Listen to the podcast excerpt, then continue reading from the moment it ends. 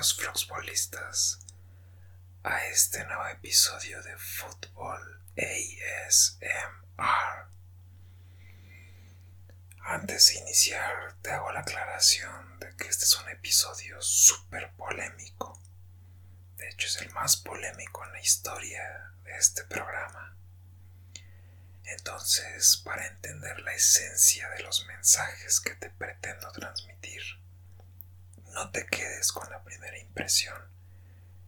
Esto es para que puedas ver más allá y puedas tratar de asimilar el mensaje que tengo para ti. Entonces te pido especial atención para que logres captar la idea y para disminuir los malentendidos. Así que comenzamos. Primer tema.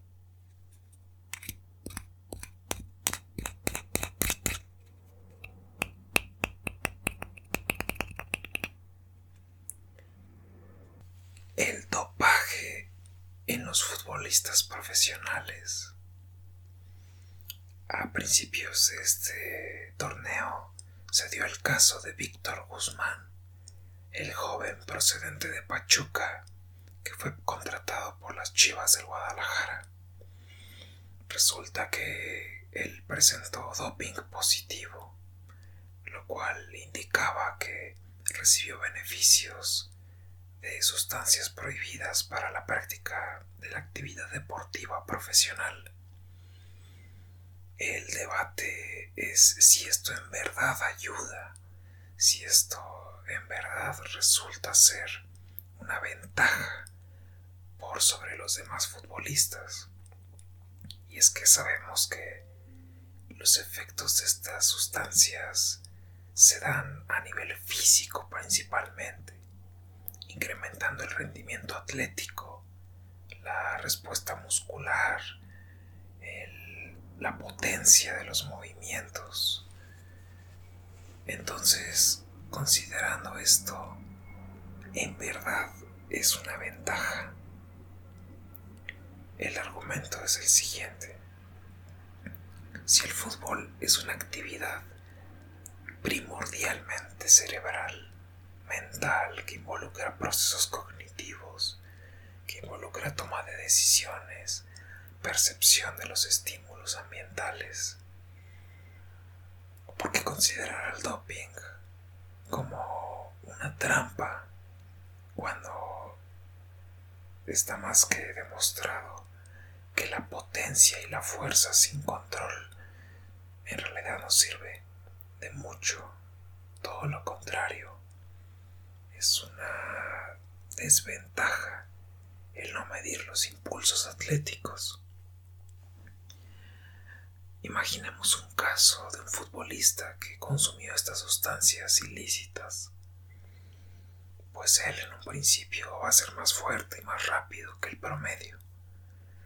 Pero si después es incapaz de interpretar lo que una jugada necesita, ¿de qué le sirve toda esa fuerza aumentada, toda esa velocidad incrementada, si luego cuando tiene el balón no va a ser la diferencia?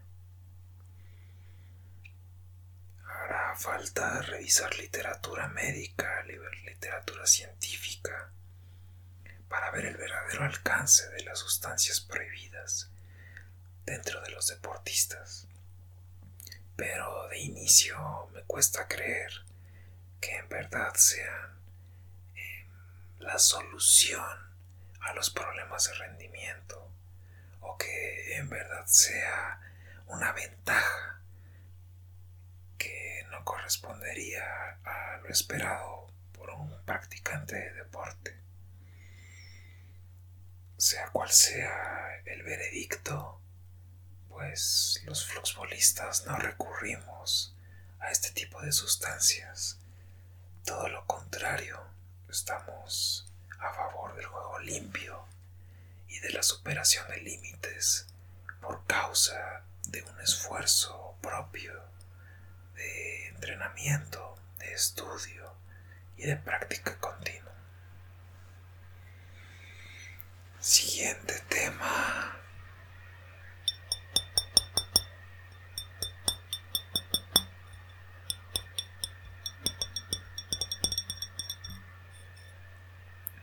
Mara Gómez, la mujer transgénero que consiguió ser futbolista en Argentina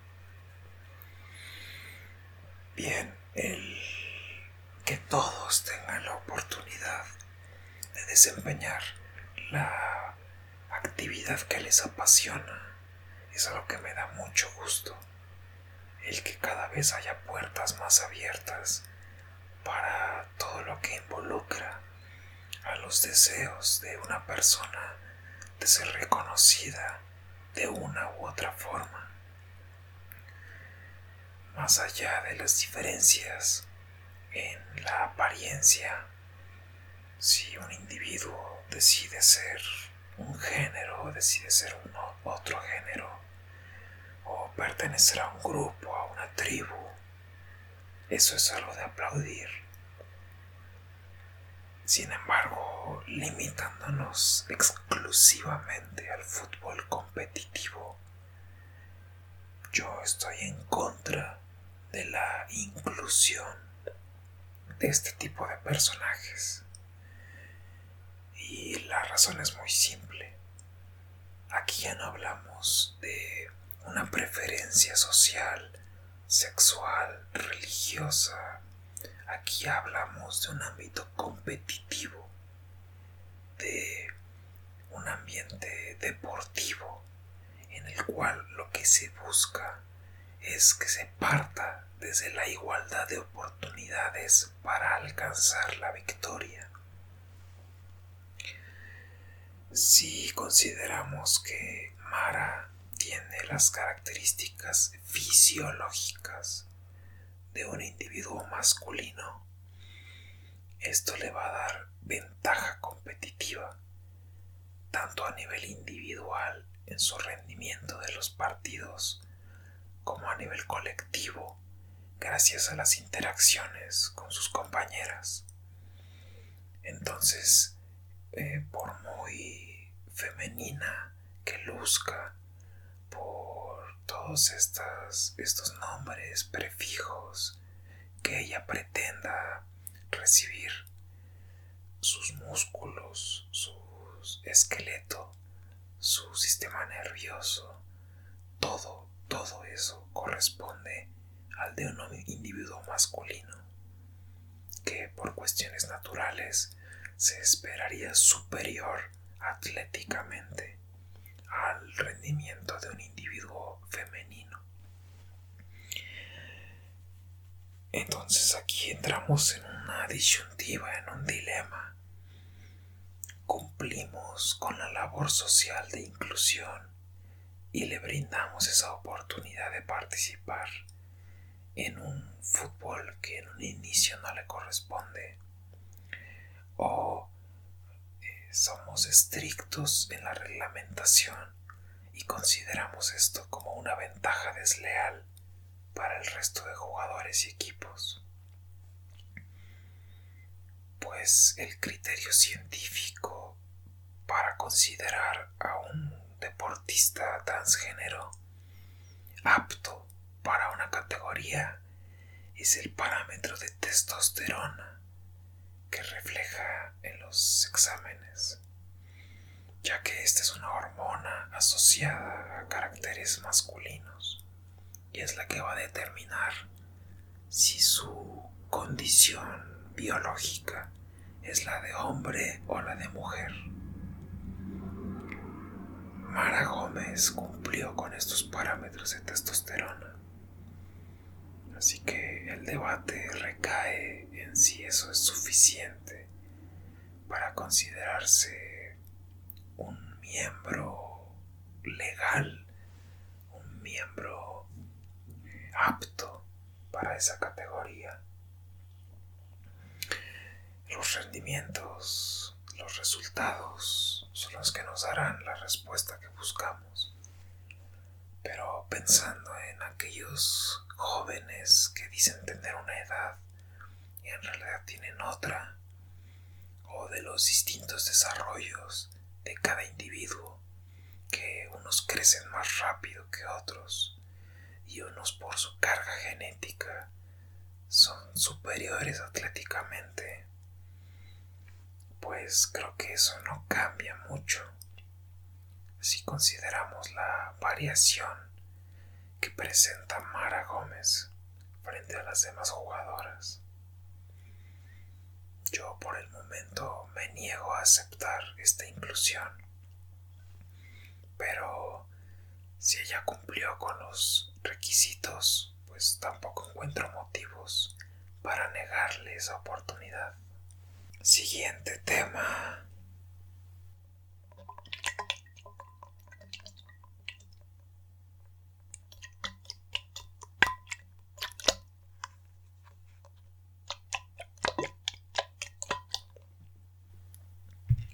Adrián Marcelo y la polémica de los comentaristas. Bien, para quienes no lo conozcan, Adrián Marcelo es un comentarista y un analista de los partidos del fútbol mexicano, principalmente los de las Chivas del Guadalajara. Este individuo a quien me cuesta mucho trabajo darle el nombre de periodista, se ha hecho famoso por distintas polémicas a raíz de comentarios de eh, su propio aspecto, de actitudes en los programas, etc. Es todo un personaje lleno de curiosidades y de actitud disruptiva para fines de este tema, de este, de este análisis, nos centraremos en sus declaraciones dentro de los partidos. Y es que hace un tiempo hizo referencia a los feminicidios a través de cómo el balón en esta terminología femenina de pelota quedó muerta, refiriéndose a que quedó estática. La pelota quedó estática. Eh, no sé, creo que son comentarios fuera de lugar. Eh, porque si bien es algo forzado su alusión a lo que ocurrió en el terreno de juego, creo que no corresponde a lo que se esperaría de un profesional.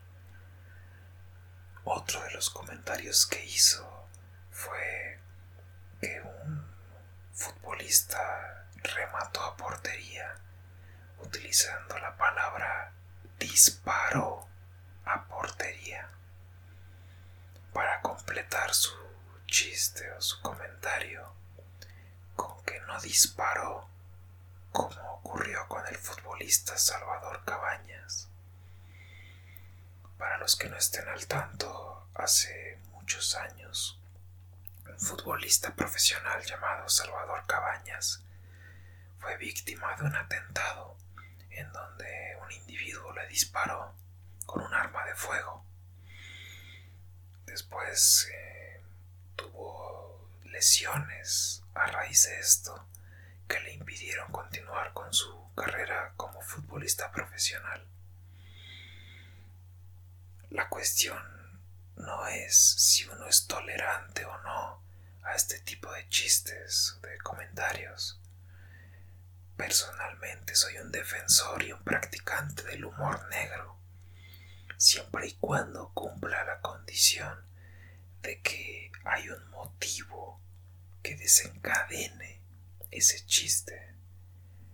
En el caso de Adrián Marcelo, pues encuentro muy poca referencia, algo muy forzado, algo muy, muy, muy estricto para poder hacer alusión a los feminicidios o a los disparos de arma de fuego. Es por eso que creo que no son convenientes este tipo de chistes. Em, si por el contrario fueran cuestiones creativas, cuestiones espontáneas, en las cuales hay lugar para un comentario subido de tono, para un comentario un tanto atrevido, pues yo creo que nadie se quejaría. No pasaría de destacar que tiene una forma peculiar de comunicar. Pero como son temas sensibles, que en un principio no tienen nada que ver, creo que ahí subyace esta problemática que ha generado. Mi respuesta ante estos eventos es que yo no consulto esas transmisiones en cuanto me entero de que él es la persona a cargo de los comentarios o del análisis. Prefiero verlo en mudo o prefiero cambiar de canal si hay otras opciones. Al final es parte de la libertad con la que contamos y qué bueno que podamos aprovechar las distintas ofertas que hay para disfrutar lo que tanto nos gusta, el espectáculo deportivo, a través de las transmisiones de televisión o de streaming, a través de internet. Siguiente tema.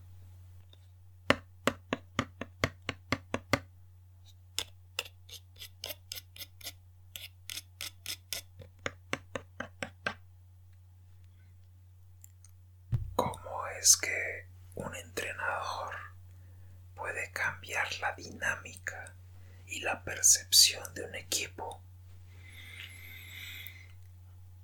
Quique Setién maravilló al mundo futbolístico hace una temporada, un par de temporadas, gracias a las actuaciones de su equipo en ese entonces, el Real Betis. Y es que pese a tener un presupuesto limitado y pese a ser un equipo que nos esperaban grandes cosas, el fútbol desplegado fue increíble, fue maravilloso.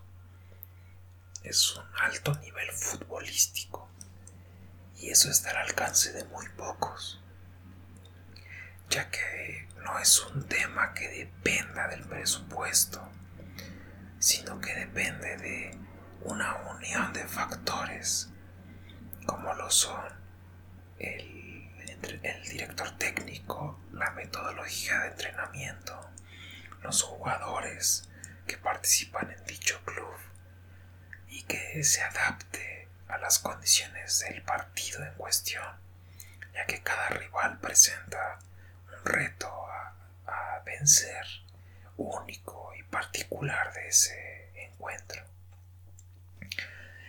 Entonces entrenadores como Quique Setién, que son capaces de transmitir una idea, yo creo que le hacen muy bien al fútbol y al deporte, ya que independientemente de los resultados, su propuesta de valor ya de por sí es destacada. Gane o no gane, su partidos son un espectáculo en sí. Y eso ya hace que nosotros, los espectadores, ganemos. Ganemos porque vamos a disfrutar algo de calidad, vamos a ver algo diferente, vamos a ver algo que representa una idea y que tenga éxito o no, pues es una diferencia frente a los equipos comunes y corrientes. Pero la cuestión es la afinidad de un club con un modelo de juego. Y es que el estilo, el jugar bien, es algo subjetivo.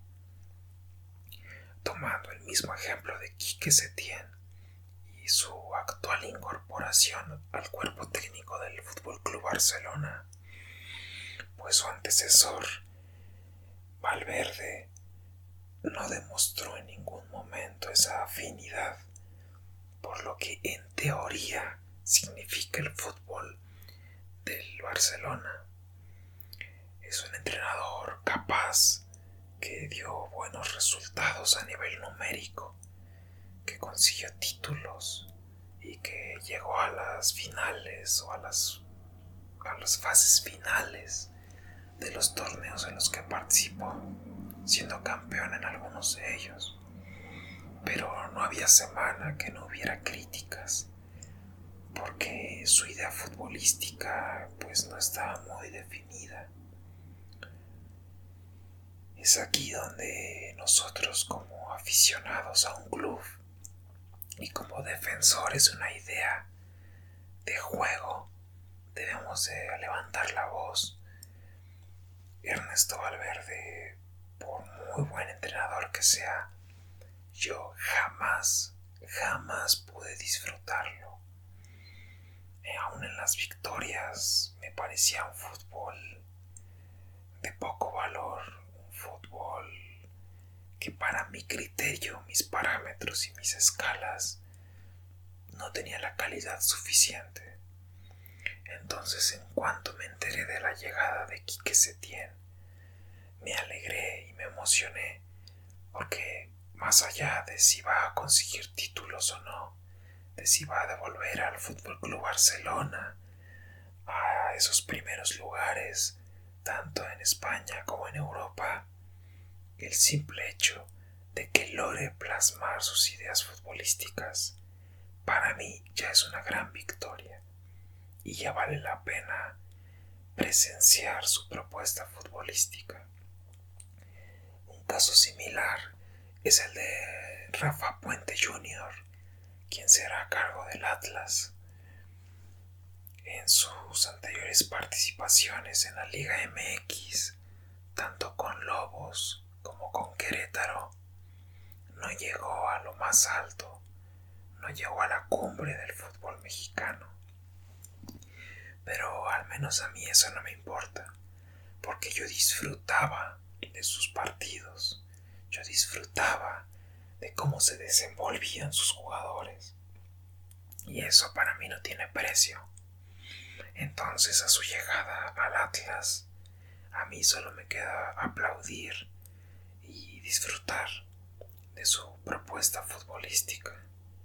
Y es curioso que llegue a un equipo como Atlas, ya que todos sabemos que lleva varias décadas sin conseguir un trofeo, pero que pese a eso, esa fama que tiene de equipo perdedor, ha dado grandísimos futbolistas y ha dado grandísimas actuaciones en algunos torneos Recuerdo mucho cuando estaba Ricardo Lavolpe como director técnico, en donde dieron unos partidos increíbles.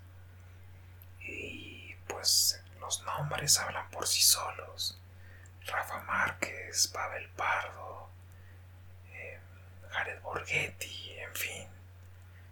Muchísimos jugadores seleccionados nacionales y referentes del fútbol mexicano que surgieron de este club.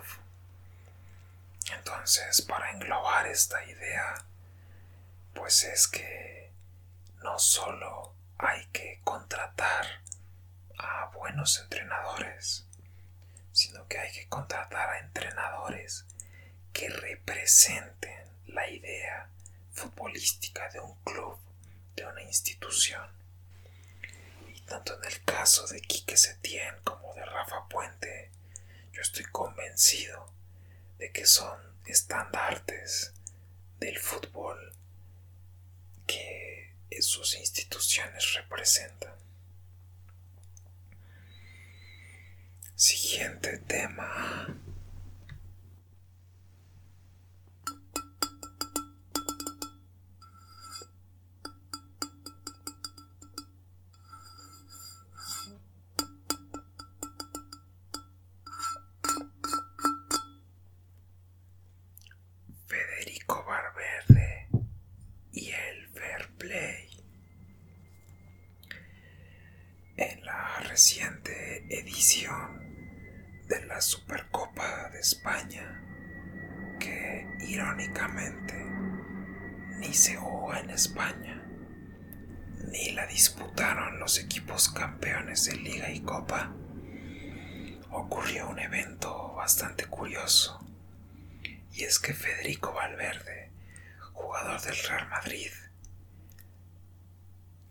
Realizó una acción que significó su expulsión.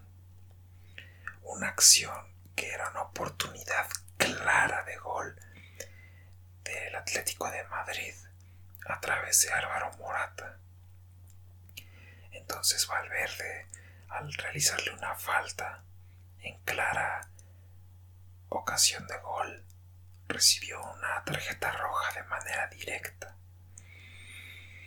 Esto significó evitar un gol para los suyos a cambio de quedarse con un jugador menos.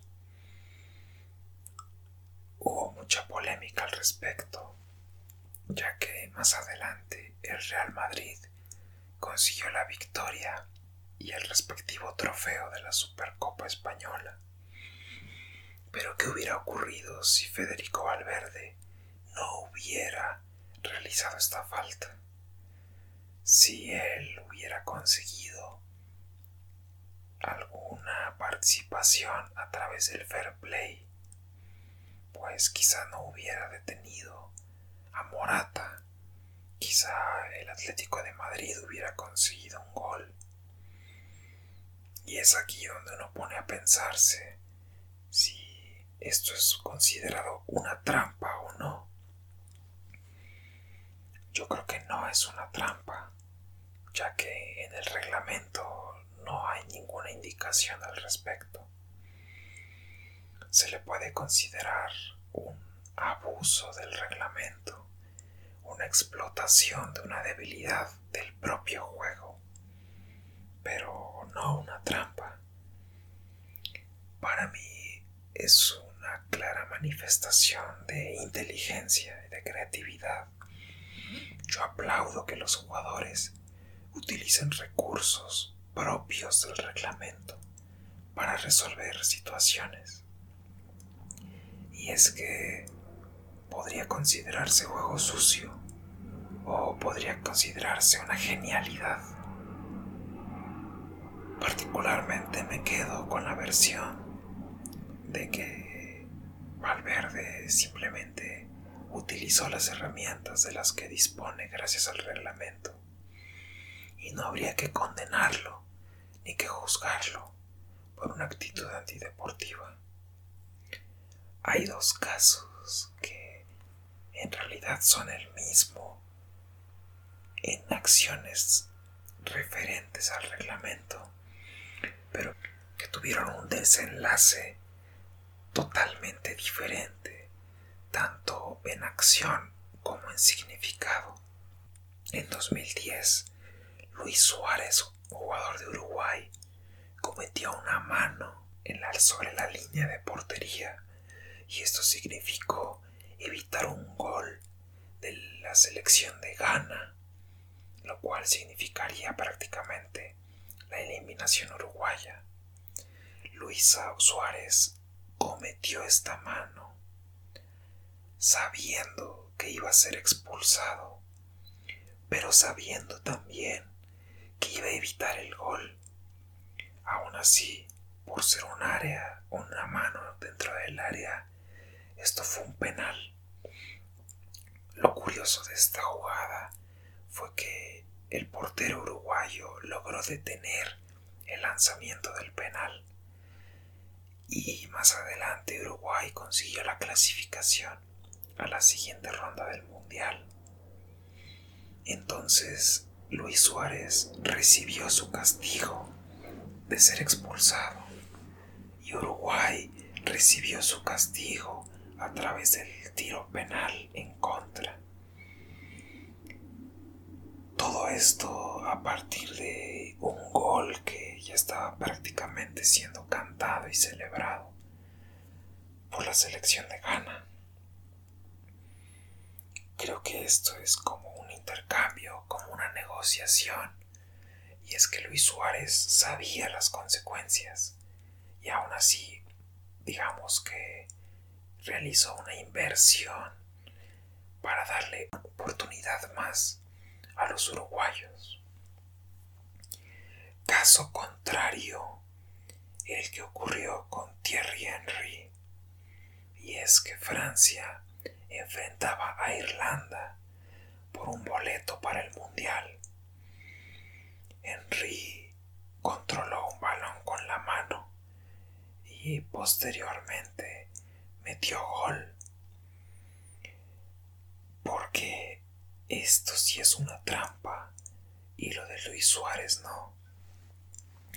Porque lo de Luis Suárez fue una acción que contempla el reglamento y que está sancionada en el propio reglamento. Pero lo de Thierry Henry en ninguna cláusula indica que los controles de balón realizados con la mano son válidos. Todo lo contrario, el reglamento claramente establece que cualquier control de balón con la mano debe sancionarse tal, como un acto que no corresponde al deporte del fútbol. A la situación de Luis Suárez yo la aplaudo y la reconozco. Ojo, no quiere decir que yo fomente estas acciones. Simplemente me parece fascinante que se le haya ocurrido en ese momento. Caso contrario a Thierry Henry, el cual repruebo absolutamente su actitud, ya que significó eliminar a un equipo de una manera injusta y antirreglamentaria. Aquí es donde entran en juego los matices y las percepciones. Como un mismo gesto puede tener dos significados totalmente diferentes. Y para concluir lo de Valverde, pues yo lo hubiera hecho si, si yo hubiera estado en su lugar. Intercambiar una tarjeta roja por un gol prácticamente hecho un buen, un buen trato, siempre y cuando reciba las sanciones correspondientes, como fue en este caso. Y el último tema del día de hoy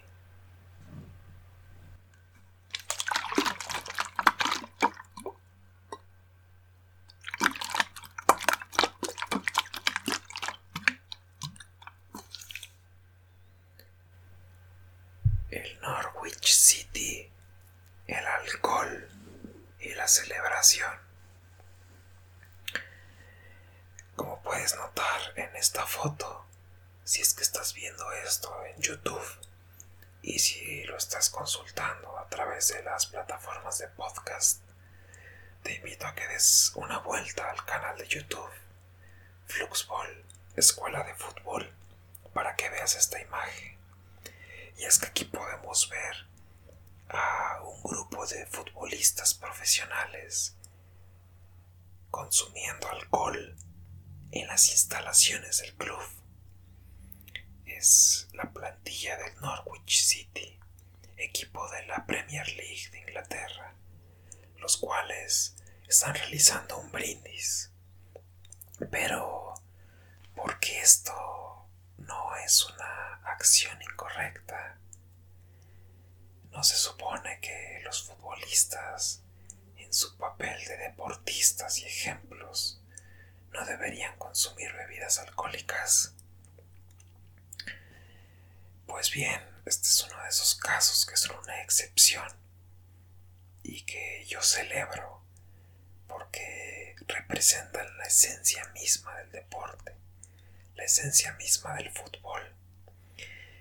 Y es que resulta que un aficionado de nombre Barry Greaves en su testamento indicó que dejaba cierta cantidad de euros para que el club de sus amores, el Norwich City, disfrutara de una buena cerveza.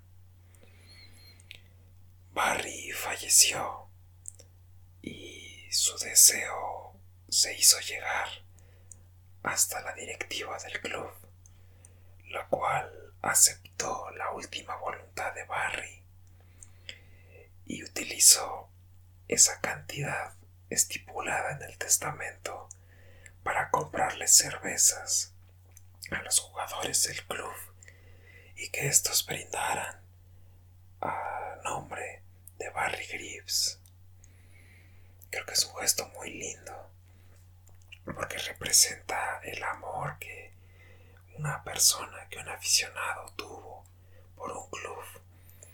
Y me parece que la directiva tomó la decisión correcta de permitir a sus jugadores de consumir una bebida alcohólica como es una cerveza, ya que la causa era muy especial, era muy linda y ameritaba un gesto que correspondiera el amor, la afición y el seguimiento que tuvo Barry a lo largo de tantos años por el club de sus amores, el Norwich City.